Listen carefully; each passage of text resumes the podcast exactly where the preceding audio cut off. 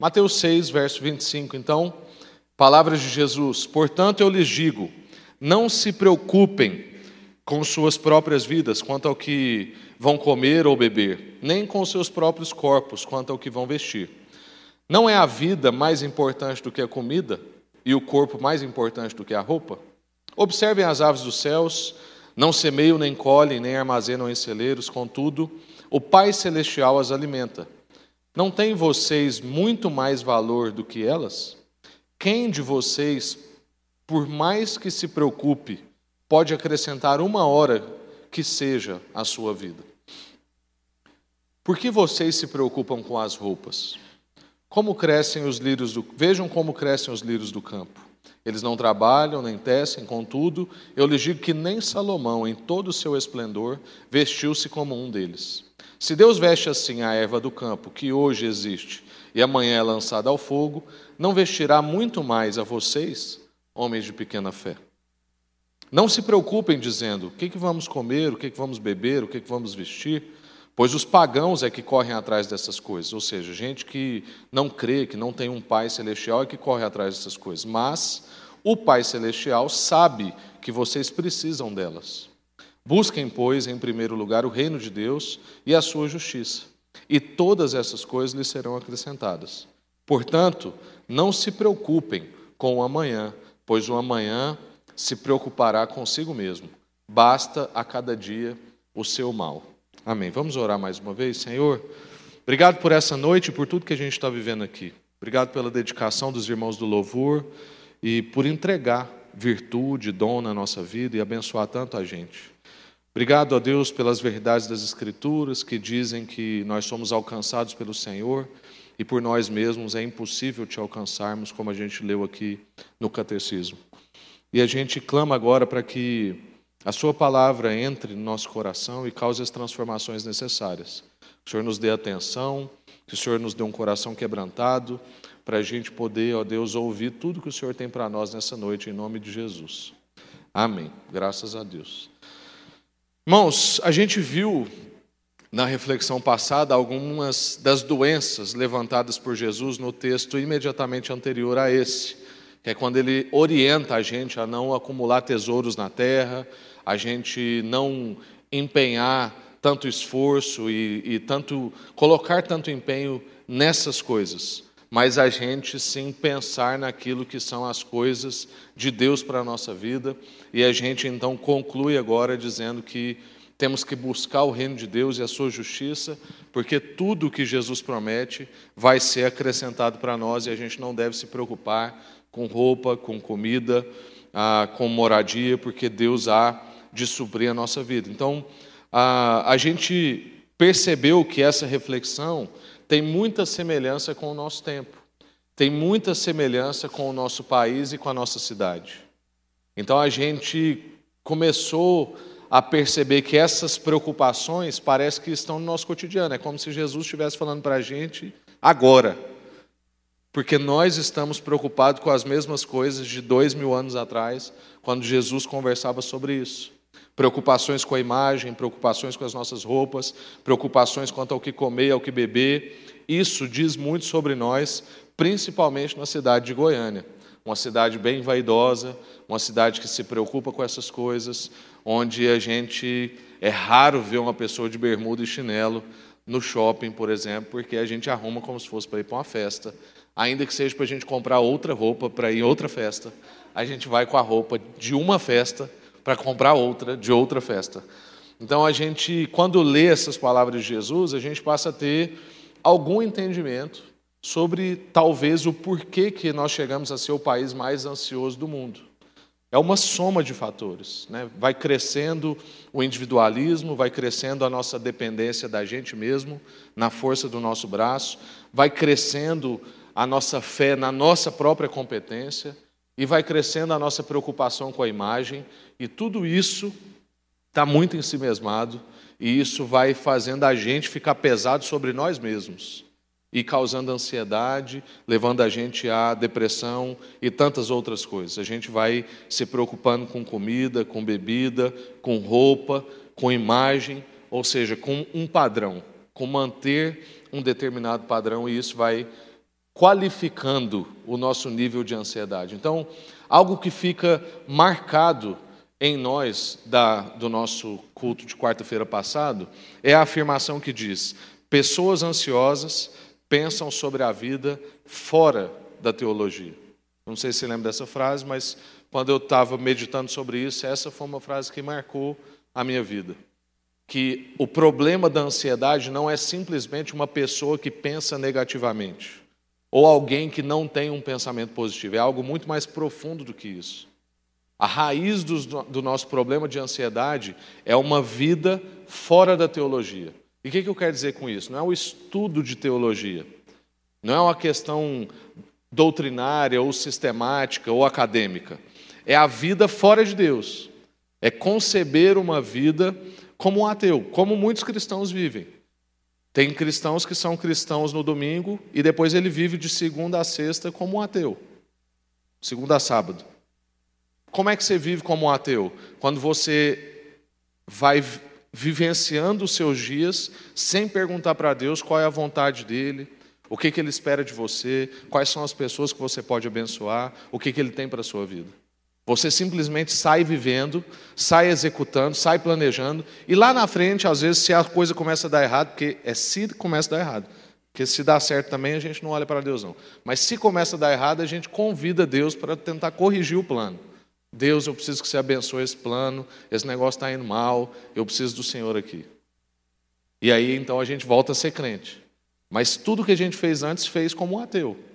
Qualquer pessoa que vive uma vida sem perguntar como é que Deus vê aquilo que ele está fazendo, qual é a vontade de Deus para aquele momento, sem buscar discernimento, vive a vida fora de Deus. E isso é muito da causa da nossa ansiedade. Então, pessoas ansiosas pensam sobre a vida fora da teologia. E Jesus ensina então que a ansiedade é uma doença, possivelmente relacionada a três fatores que nós vimos na quarta-feira passada. Quais são eles? Ter o tesouro no lugar errado então, a gente depositar o nosso tesouro no lugar errado, as nossas confianças, aquilo que é mais precioso para nós, a gente pensar sobre a vida de forma errada. Então, a gente tem uma concepção de vida que não está na concepção de vida que Deus tem para nós, e a gente servir ao mestre errado. Porque, como nós somos seres adoradores e fomos feitos para adorar, se a gente não serve ao nosso Mestre Jesus, ao nosso Pai Celestial, então a gente está servindo a outros mestres que pode ser o dinheiro, o sucesso, a estética, a inteligência e tantas outras coisas que cada um vai tendo o seu ídolo. Mas a gente então precisa identificar esses fatores de doença, colocar o nosso tesouro no lugar errado, ter uma perspectiva sobre a vida de forma errada e servir ao mestre errado. Então, identificado essas doenças, agora Jesus prescreve os remédios contra a ansiedade. E é o que a gente vai ver agora. Qual é a prescrição de Jesus? Primeira coisa, a gente precisa entender que a ansiedade é um sintoma de doença espiritual grave. Então, e com isso, gente, não quero gerar culpa sobre vocês. Está aqui alguém que tem ansiedade em algumas áreas compartilhando com vocês. Mas a gente precisa saber que a ansiedade é um sintoma de profunda doença espiritual na nossa vida. E Jesus então vem falar sobre a cura, que é não andem ansiosos. Eu digo para vocês, não se preocupem tanto. É isso que Jesus está fazendo. Mas, em si mesmo, essa é uma afirmação vazia, inconcebível. Isso não é um remédio. Simplesmente eu virar para você e falar assim: não seja ansioso. Esse remédio vai ter que vir, então, com, com algumas regulações. Imagina você receber uma notícia de que você está com uma doença grave e o médico dizer para você assim: não se preocupe. Aí você responderia para ele: tudo bem, me diga então que é tratável e como eu posso tratar. Se existe uma cura, eu quero ir atrás dela. Aí sim eu vou conseguir parar de me preocupar com isso. Então, o diagnóstico é insuficiente. A gente, a gente identificar esses três problemas que nós vimos na, na quarta-feira passada é fundamental mas não é o suficiente para a gente resolver. Não provém um tratamento. Então, por isso que a exortação de Jesus, não andem ansiosos, não se preocupem, ela está posta sobre um contexto de ensinamento específico, que está nesse texto que a gente acabou de ler, que ele vai atuar como um antídoto contra a nossa preocupação. E o antídoto de Jesus sobre a ansiedade são quatro coisinhas que a gente vai ver hoje. A primeira delas é: olhe para a vida como um todo. Porque geralmente, quando a gente está com um problema de ansiedade, a gente tende a focar em algumas poucas coisas e não abrir o nosso campo de visão para várias coisas. Então, quando a gente está ansioso, a gente não vê a vida como um todo. Por isso que Jesus está chamando a gente a ver a vida como um todo. Porque o sistema de ansiedade, ele vai, esse sentimento que gera dentro de nós de ansiedade, ele vai dominando os nossos pensamentos. E a gente passa a ver tudo à luz da ansiedade. Então, tudo na sua vida parece estar ligado àquele determinado problema. E parece que a sua vida e a sua felicidade dependem dessas ou de algumas dessas questões que você está vivendo. E isso vai trazendo ansiedade para você. Por quê?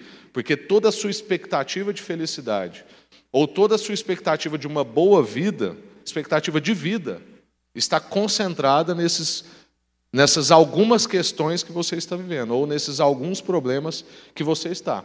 E como a gente disse na introdução, a nossa vida parece que está ficando é centrada naquilo que Jesus orientou a gente a não preocupar. Jesus falou para a gente não preocupar com algumas coisas e parece que a gente vive preocupado com isso. Então eu preciso trabalhar porque a gente até fala para os nossos filhos: oh, se não trabalhar, não vai ter o que comer, não vai ter o que vestir. É uma é pregação oposta de Jesus.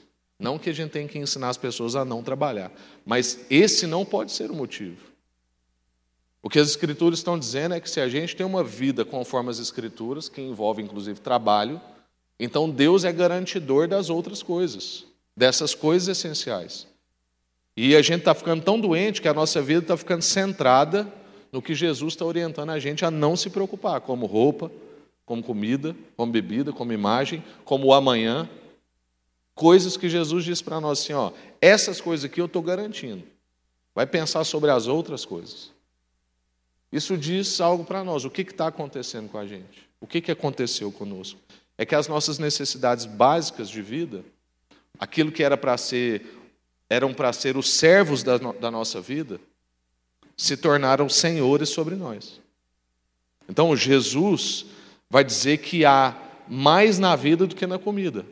E que a pessoa é mais importante do que a roupa. Mas nós parece que estamos vivendo de um jeito que a comida é mais importante que a vida e a roupa é mais importante que a pessoa. Tanto que a gente mede muitas pessoas a partir das suas roupas. Inclusive carros, né, que para nós é uma roupa que está vestindo a gente. Eu tenho amigos que trabalham em determinadas áreas e eu entendo eles. Eles falam comigo, Rafa, para mim é importante, eu preciso ter tal carro, porque quando eu vou atender tal cliente, ele precisa me ver em tal carro. Por quê? Porque a roupa é mais importante que a pessoa. É o sistema que a gente está vivendo. E por isso as pessoas estão ficando tão doentes.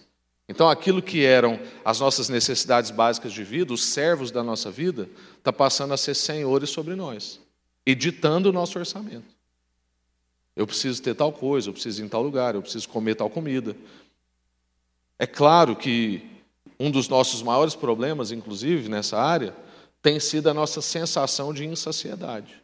A gente quer sempre mais. Nunca estamos satisfeitos.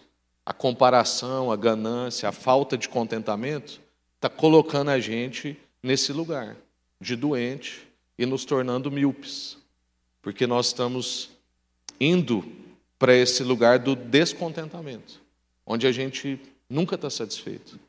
Deus te abençoa.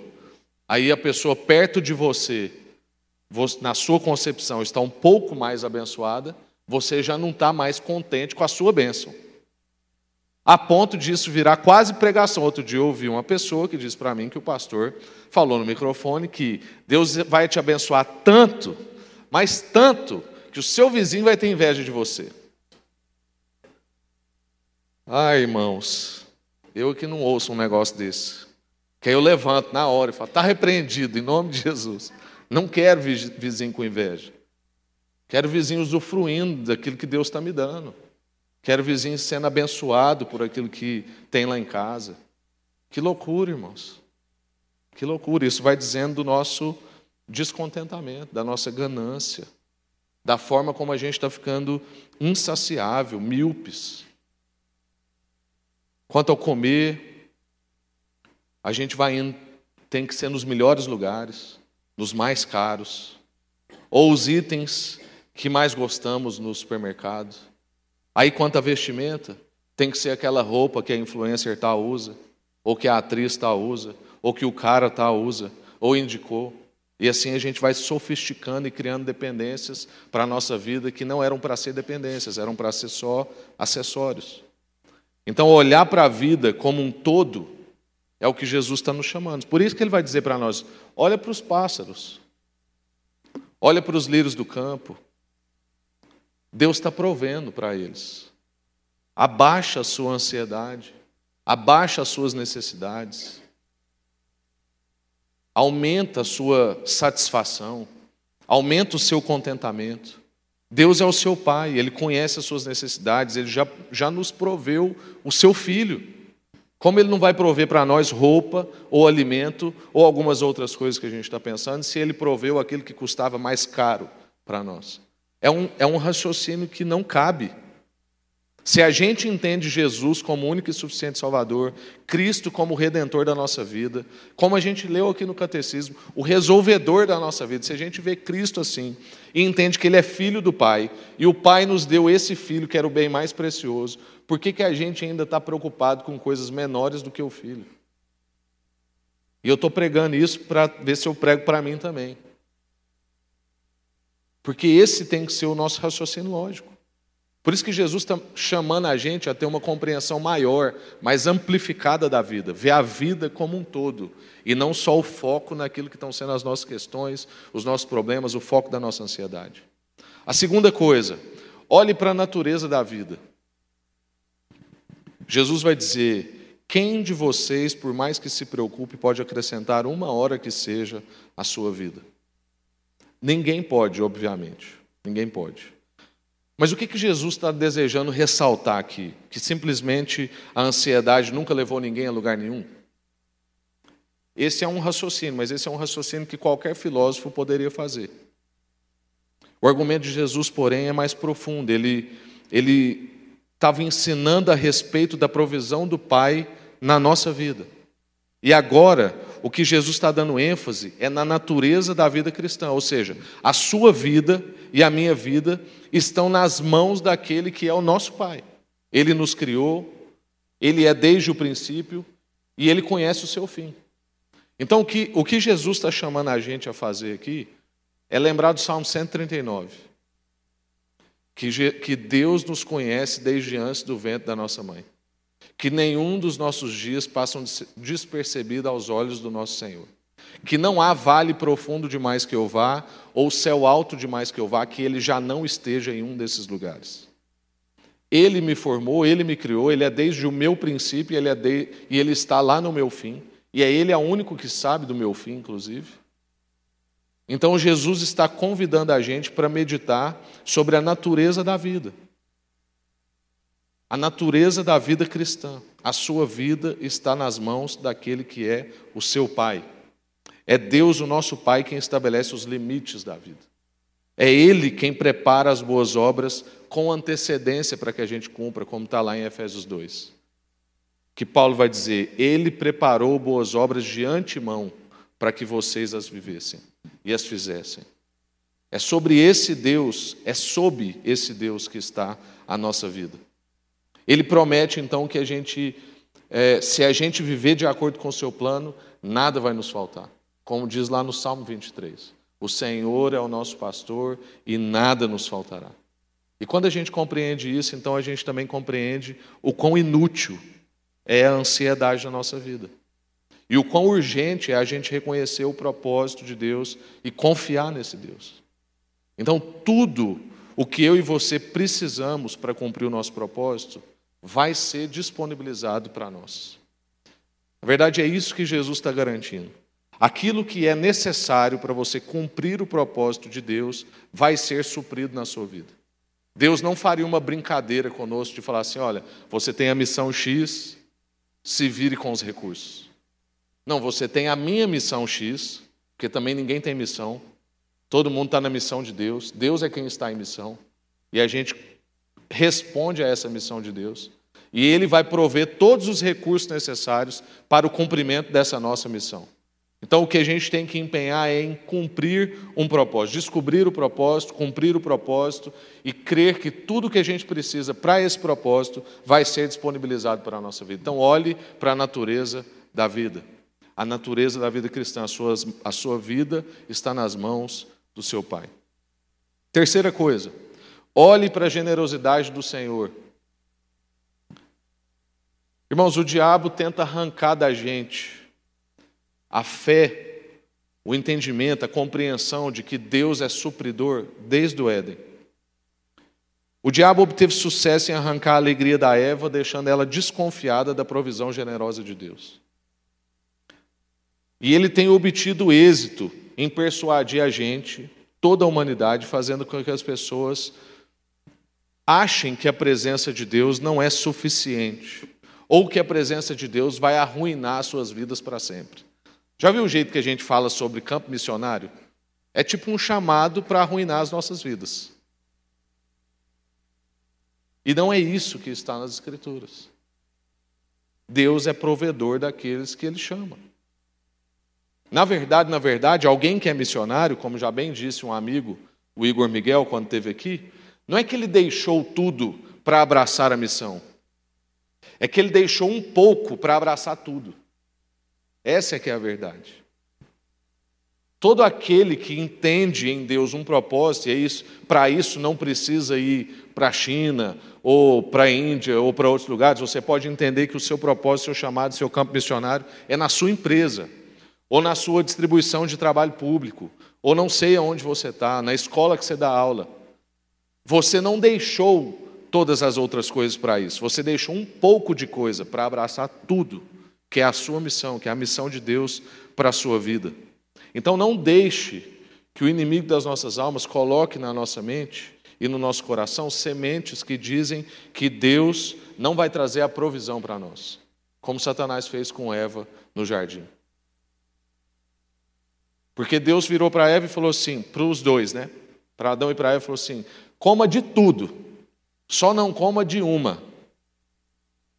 E aí os dois besta fizeram greve de fome, não comeram de tudo, e aí, para quem não, não comeu, está com fome, até o amargo é doce. Aí foi lá, na única que não podia. Por quê? Porque não comeu de toda a provisão de Deus, de toda a generosidade de Deus. Então a gente deve comer das Escrituras, da generosidade de Deus, da provisão de Deus, da palavra de Deus. E assim a gente não vai ser persuadido por essas coisas. E também não podemos cair no extremo oposto, como algumas pessoas têm feito, apresentando Deus como um Papai Noel, que faz tudo o que a gente quer, sem propósito, simplesmente para o nosso prazer. Como, por exemplo, deixar um vizinho com inveja. Não faz o menor sentido. Esse não é o nosso Deus. Do mesmo jeito que Deus é aquele que é o provedor generoso, que vai suprir a nossa vida, Ele não é aquele que vai fazer as coisas para o nosso bel prazer. Vai fazer as coisas com propósito. Então, boa parte das nossas ansiedades, as ansiedades que a gente passa e a nossa relutância em tomar o remédio que Jesus está prescrevendo para nós, floresce dessa suspeita básica de que Deus não vai nos amparar no momento que a gente precisar. Ou surge também de uma frustração de que Deus não fez aquilo que eram os meus mimos e o prazer que eu queria. A gente não pode deixar isso ter lugar na nossa vida. Por isso que Jesus vem convidar a gente e fala assim: veja como o Pai cuida dos passarinhos. Ele fornece provisão. Quanto a vocês, vocês são muito mais importantes que os pardais. Então, olhe para a generosidade do Senhor. O cristão busca o Senhor. Tem um teólogo chamado uh, Sinclair Ferguson, que ele diz uma frase que, que é a seguinte: Quão estúpido é buscar a dádiva quando é possível buscar o doador. Quão estúpido é buscar a dádiva quando é possível buscar o doador. Porque talvez ao invés de você ter só uma dádiva, você pode ter várias dádivas se você está na relação com o doador. A gente tem que caminhar menos em direção às dádivas e mais em direção ao doador. E por último, busque primeiro o reino de Deus. A ansiedade nunca pode ser curada enquanto a gente obtiver mais do que a gente já tem.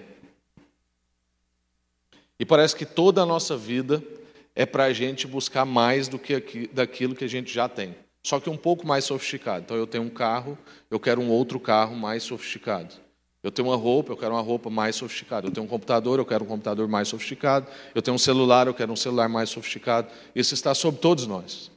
Vivemos imersos numa cultura de consumo, tem propaganda chegando para nós o tempo todo, as pessoas à nossa volta estão trocando de produtos o tempo todo e a gente tem uma sensação de que está ficando para trás, mas a gente precisa saber que a ansiedade da nossa vida nunca vai ser curada enquanto a gente obtiver mais do que a gente já tem.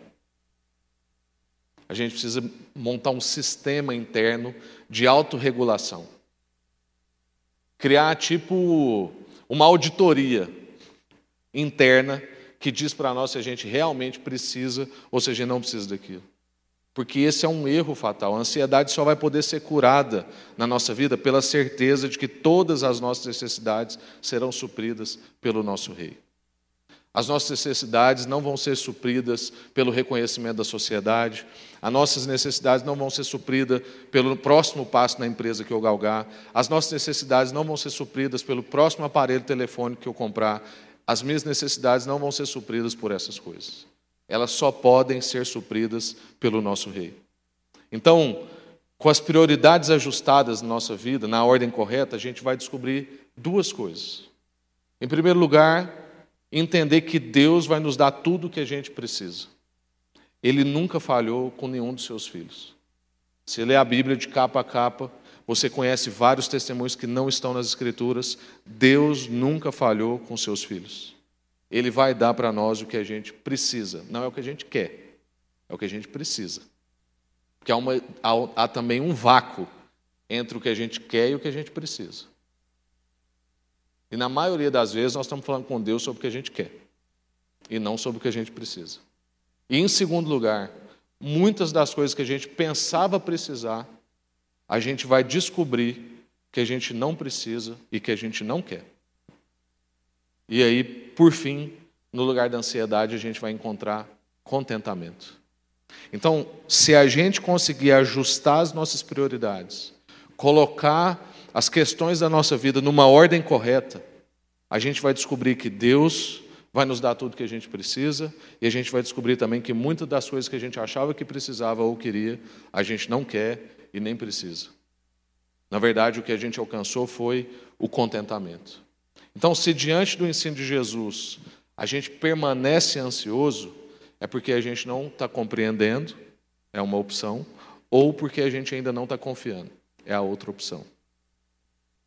E é claro que daqui até a gente encontrar com Cristo, nós vamos transitar entre essas duas opções.